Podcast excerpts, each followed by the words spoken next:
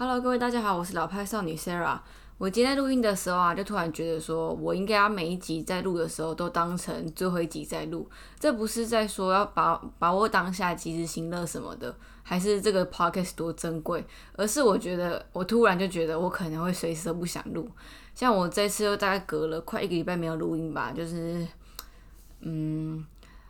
反正我们就再看看吧。如果我真的有一天不录的话，就先跟大家讲，就是有个心理准备这样。好，那因为最近就是我开始打工嘛，然后没有一个固定的休假日，所以就来跟大家分享一下最近休假在做什么好了。我跟 R 就是几乎每个月都会去大采买一次一次，然后我们这一次就是一周里面只有一天的休假日，我们就真的去大采买。什么叫大采买？就是我们能去的地方都去了。我们早上去大润发，然后去家乐福啊，还有 Costco，就是几乎所有那种大型量贩店我们都去，然后最后还去小北百货，诶，整个就是很充实的一天，然后买了很多东西。这样去大润发其实是我个人习惯，因为我从小在台中的时候，我们家都是去大润发。但是我觉得台北的话，以交通上来说，好像家乐福都比较方便。然后我们最近还买了一台那个气炸锅，要跟大家分享。气炸锅应该是一个红了好几年的东西，然后也变成一个，就是常有人跟我。那个堆肯定要买这个东西，但是因为我自己一个人住嘛，所以就不太会买。但是自从我跟儿就是在一起之后，他就很常提到说想要买气炸锅。一方面是因为，嗯，气炸锅可以让你吃到，嗯，如果你喜欢吃炸的食物好了，你就是可以吃到比较像炸的食物的口感，然后又不会这么的油腻，然后。它除了可以吃的像炸的口感，然后也可以帮你去油，然后再就是节省煮饭的时间跟比较好清洗嘛。那我们大概买了两个礼拜左右，我跟你讲，就是我保证，我们真的是几乎天天都在用诶，然后它真的很好清洗。我觉得最主要的地方是省时间呐，然后你也不用顾它，你就给它按下去，然后好它就自己哔哔哔叫，然后跳起来，你就把它拿出来，就这么简单。然后清洗就很方便，所以你根本就不会想说，我今天想要做什么要花时间，然后你吃完饭还要再洗啊什么的。我不是，呃，我是蛮推荐大家可以去买气炸锅，或是现在最新的气炸烤箱，因为我真的觉得很方便。如果你是常会下厨的人，或是你喜欢吃炸物的人，都很推荐这样。好，那我就先来跟大家分享一下我们买什么东西在气炸锅用好了。嗯，我们主要就是气炸的东西都是去 Costco 买的嘛。那我先来讲一下，就是我们去 Costco 买什么好了。就是在前几周有一次晚上，我们大概九点多，哎，应该是快要九点的时候，我们就是才要吃晚餐，就有点晚了嘛。那很多餐厅其实这个时间就已经打烊了，或是已经到了那个 last order 的时间。本来有计划要去吃两家烧肉店，就是烧肉也是我很少吃的店。结果殊不知，我们那天平日晚上哦，打电话去烧肉店，他居然都说客满呢。我就才突然觉得说，原来台湾人这么喜欢吃烧肉，我都不知道。因为我平常都吃火锅嘛，比较少会吃烧肉这样。后来就想要说，我们一直想要去吃 Fridays，然后还没去吃。因为 Fridays 就卡在一个很尴尬的时间，它虽然营业到蛮晚，但是对我们晚上餐厅打打工下班来讲啊，它还是算早打烊，就是我们下班去吃可能还是来不及这样，所以就一直都还没吃到。然后那天就大概九点左右嘛，就想说，哎，那就去吃看看 Fridays 这样。Fridays 啊，然后金色山脉啊，GB 啊什么的，就是我很久没吃，但是它是我国中很常吃的东西。因为国中那时候我比较叛逆啊，然后就是很常会跟朋友去聚餐。那对我们那时候聚餐的定义来讲，我们都会去吃这种东西，就是比较适合学生去吃吧。反正就是超久没吃，然后偶尔好像偶尔很久没吃，我们就一起去吃那个 Fridays。然后就当然我们就是点他的那个最招牌的猪肋排来吃。就说实在的，我们那天去吃啊，就是大家如果有兴趣的话，我会贴在那个简介里面。嗯，我真的觉得 Fridays 还蛮好吃的，我还蛮惊讶，就是。它猪肋排的肉是可以直接骨肉分离那种，所以那个时候就是印象很深刻，然后儿就很喜欢。后来我们就有一次在看 YouTube 的时候，然后就看到有人推荐，呃，Costco 最新新品有 Fridays 这样，Fridays 的那个猪肋排，我们就想说好，我们就去看看。然后我们就去现场看了之后，发现，嗯，他他在 Costco 卖四百多，然后你如果去他店面当呃直接吃的话是六百多，虽然我觉得价差。啊，去店面吃一定有差嘛，然后价差就是差在你去店面消费的那个成本之类的。但是我觉得你偶尔想要解馋的话，就是你就真的想要吃它猪肉排而已的话，就是还蛮推荐你就是去买 Costco 那个。因为为什么推荐呢？就当然就是因为我们去试吃了之后，觉得它真的蛮，嗯，跟原本店面卖的有很高的相似度，就真的还是一样骨肉分离。虽然它的那个酱偏甜一点，就是跟店面也不太一样，但是我觉得如果你是喜欢吃它猪肋排的话，就是推荐大家可以去 Costco 买它的猪肋排。它就是一份，然后就是十只十只肋排，然后我们就一样都是气炸锅下去炸这样。如果你要炸的话，我们大概是我记得是两百度六分钟啦，就是那个上下这样。然后两百度六分钟你就把它打开来看看那个肉有没有熟，然后也是不是你要的热度之类的。推荐给大家。嗯，然后 Fridays 不是啊，我们去 Costco 就是基本上都会买，啊很喜欢吃牛肉，他就会去买那个一大块牛肉，然后自己回来切。分切冷冻包装，然后想要吃的时候，前一天晚上拿下来退冰，就是一个很聪明的 Costco 购买料理方法。这样，很多人就是去 Costco 都会买肉类啊，因为肉类其实你分切包装好，然后冷冻的话是比较便宜啦。就是一次大量购买的话，反正我们还买了一些鸡胸肉啊、鸡块啊什么的，就是因为我们都会买那个红龙鸡块。他们我是没吃过其他品牌，但是听 R 跟他哥哥是说红龙的。牌子是真的比较好吃，然后气炸锅的话，真的不用解冻，你直接从冷冻库拿下来，然后直接炸，它就会有那个酥酥脆脆的口感。那以前我们都是拿下来冷冻拿下来之后，我们还要先去微波炉解冻，解冻完之后再放进烤箱这样烤，就是一定会比较油一点，然后也没那么脆嘛。但就大概这样，就推荐给大家，就是可以去买 Costco 的那个 Fridays 的猪肋排。好，那因为最近这几天就是我们没有去吃什么特别好吃的美食。大部分都在吃一些我们之前有吃过店，就是我们还是我们两个特别喜欢去的店嘛，然后就是重复去吃这样。最近一次去吃就是寿司郎，虽然我知道我现在讲这个不是什么鲑鱼之乱啊什么的，那个我已经不想讲，而且那些新闻大概过一个礼拜之后就没有人想要理了。我只是就是单纯分享去吃寿司郎的心得。我不知道大家有没有记得我讲过一集，就是连锁寿司的一些那个心得。这一次我们去吃寿司郎，就知道我最喜欢吃的就是它的。炸茭白笋，然后我每次都一点一点，而且他们的不管什么，就是都是现点现炸嘛，就真的超级好吃。它等于是我在寿司郎的 MVP 哦，就是很奇怪。虽然寿司郎我觉得它的那个厚切鲑鱼很好吃，但是我一定会点的东西就是完全不用考虑那个炸茭白笋。就是去啊，我们就是翻了三页，看了很多很久，然后才发现，哎，真的没有炸茭白笋哎。你知道我整个觉得天崩地裂，我想说，那我来吃干嘛？就是我觉得它是好吃，但是我来到寿司郎，我就是要吃炸茭白笋才是就是圆满的一次啊。然后我那次我吃完一整个还是觉得好吃，但是我还是觉得有点遗憾。然后我最后就是问店员说：“哎，你们怎么没有炸茭白笋呢？”他就跟我说，就是是总部安排啊什么。那不一定之后不会有，然后不一定之后会有，就是也要看总部安排。这样我就说：“嗯，好吧，那下次来我就是可能会再看一下到底有没有炸茭白笋，因为真的很好吃。”好，然后我们还要去吃圣博店。圣博店就是我之前提过，就是啊最喜欢吃的炸猪排店嘛。我们就真的是超常去吃的，真的是不夸张。自从我们吃过一轮什么杏子啊，然后圣正啊，一轮那个日式炸猪排店之后，我们就是一直都吃圣博店，因为就啊比较喜欢吃嘛。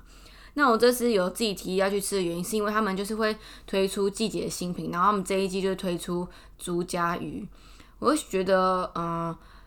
因为老实说，鲑鱼很不适合去炸，我是这样觉得，而且尤其是那种炸猪排的方法去炸。然后我就觉得，因为我蛮蛮喜欢吃鱼的，然后我也没吃过炸猪甲鱼，想要去吃看看。然后我点的是那个炸猪甲鱼野菜套餐，它就是有一只猪甲鱼嘛，然后小块的鸡排，大大概切成三块，配上炸节瓜跟炸香菇。然后我一吃就觉得，嗯，这是我最喜欢的口味，因为就觉得哦，真的很好吃诶，我觉得那个猪甲鱼。如果你是喜欢吃青鱼啊、秋刀鱼那一类的鱼的话，你应该会喜欢，因为对儿他来讲，他就觉得那个有一个鱼味，就是不是很不是那种油脂的鱼那种香气，但它就是一种鱼味。那我是觉得它炸的蛮好，然后蛮喜欢，所以这次我真的觉得是我吃过那个圣博店以来我最喜欢吃的一个品相。那因为它是季节限定，所以就是如果大家有听到这一集的话，如果你是想要去吃看看的话，就是建议你大概这两个月那样去吃，因为我记得它的季节新品大概都。两三个月吧就结束，那这个大概已经开始一个月了，推荐给大家。然后今天要继续跟大家分享一下，我那天看到一本书，它的书名叫做《最大的示爱》，示爱就是 Show Your Love 那个示爱。然后作者是卢建章，他嗯，如果你是关心就是那种文艺啊、设计类圈子的人，应该都听过这名字。我等下会再把这本书的简介放在。那个这这一集的资讯栏里面，大家可以去看一下。那我其实就只是想要分享他里面讲的其中一句话。他其实这本书主要都是讲他跟他女儿的互动啊，然后对于生活的一些心得分享啊什么的，就是那种小品文章啦。但是我觉得偶尔我就会看这种书，你知道吗？你就是会觉得，嗯，生活日常也蛮幸福的，就是小小幸福就让你很快乐的感觉。好，我就直接来念一下其中那一句让我感触很深的话。他说。久久见一次面，可是，一见面没有暖机，就可以一直笑很久，因为是真心诚意。我觉得最好的朋友就是这样，你不用花心思特别去经营，然后就可以很了解对方。然后我会突然那么有感触，是因为我前几天又跟我那个高中朋友见面，因为我高中就在台北嘛，所以等于说高中那个朋友就是我到目前台北的。陪伴我在台北生活的朋友，所以，嗯，就算我们到大学之后分别读不同学校，然后到现在因为毕业了嘛，然后一定生活会有更多，呃，各自就是比较不重叠的地方。但是，我们就大概，呃，大概三个月或到四个月左右会见面一次，然后你就觉得这种朋友真的是让你会觉得，呃，日子生活很有意义，你知道吗？就是每一次见面，你就会觉得说。嗯，彼此还过得好好的这样，然后很久没见面，但是每次见面就是可以马上一直聊天，然后聊到没办法看时间那种感觉，就是忘记时间那种感觉。你就会觉得身边有这种朋友真的很幸福。而且我后来就发现啊，应该说这一次啊，我就发现说，其实最好的朋友啊，你们不会嗯常常，或是你的 line 可能也不是最频繁讲话的人哦，就是你们会可能平常就是讲一些不知道在讲什么，就是没有什么太大意义的事情，但是。见面的时候，你就会很自然会提到一些比较重要的事情，就是真的会拿出来讨论的事情，就变成说你会筛选掉很多你平常讲乐色话的事情，然后跟最好朋友就讲那些人生的重要精华，这样，那你就觉得收获很多，然后能量满满的感觉。我就觉得跟我朋友这样相处，我觉得嗯很开心啦。然后只要每次见面的话，吃好吃的东西，然后看看对方也也蛮不错的。然后你也会觉得说，你从高中到现在啊，就是虽然说我人生历练还不是很深的，然后我最久的朋友可能也才差不多十年这样，可是你就会觉得说，你看一个人成长，一个人的改变，然后会为对方感到很骄傲，也觉得很替他开心啊，大概是这样。我觉得就是最好朋友就真的是这样，他就真的是想要为你好，然后不管你今天变什么样子，你们见面的话，你们永远就是朋友，这一点我就觉得蛮感动的。好，那就到今天最后的最后了。我觉得我有一个坏习惯，就是我都会把重点放在最后面讲。重点可能不是就是一些美食什么，就是我真的是我个人的生活，然后一些心情上的分享。那如果你是没有听到最后的听众的话，就是有点可惜。呃，应该说，如果你就是每个人想要听的内容不一样嘛，但我今天是真的想要讲一些比较自己心里的话吧，就是因为我前几天。跟 R 有吵架，然后我们真的算是很少吵架的情侣。我们这样大概，而且我也不知道我们到底算不算吵架，我们只是可能比较像单方面在吵。但是大概我们交往一年这样下来，只吵架过三次，就是比较严重那种争执。好，那为什么我要讲这个呢？因为我前天就听到那个我之前推荐过的 podcast，就是那些电影教我们的事。然后他在讲关于灵魂伴侣的议题，就是我其实也蛮好奇大家对于灵魂伴侣的想法。嗯，有些人相信，有些人不相信嘛。那我以前我觉得对爱情有憧憬的人都会相信这个说法，就是有你人生当中一定会遇到一个你的灵魂伴侣，意思就是说你灵魂相通，然后就是属于你的那个另一半。那在那个那些电影教我们的事，就是水央水波他们讲的一句话。呃，先说他们。并不百分之百认同有灵魂伴侣，因为他们就讲这句话说，彼此为了对方去磨合、去妥协，才能创造的爱，才是真的在一起那个伴侣。就是像我，就是长大之后才觉得啊，就是看过很多，就是不管是朋友或是我自己啊，我就觉得说，通常你觉得你自己喜欢的型，都不是你最后真正在一起的型，就真的还蛮奇妙，就是你会喜欢的型都不会看上你。我觉得这这也不是说你眼高手低啊，或者什么的，就只是一个刚好吧。嗯，因为真正你你以为你喜欢的，可能不是你内心真的适合的人，大概就是这样。然后我也觉得啊，呃，嗜好啊，或是兴趣专长的契合啊，其实不一定适合当情侣，因为。嗯，我当然就是很多人会说什么情侣要一起培养自己的那个兴趣啊，或者什么的。但是不同的兴趣其实可以为两个人来创造不一样的火花，跟是我认识不一样世界啦。那我觉得反而就是价值三观适合的人比较适合当情侣，然后什么其他的就其实不一定。因为如果兴趣不合，其实也没关系啊，就是保持两个人的自由空间嘛。然后你今天想做什么事，只要对方不讨厌，然后会让你自由去做的话，其实真的没有什么太大关系。然后我为什么觉得价值观很重要，是因为我觉得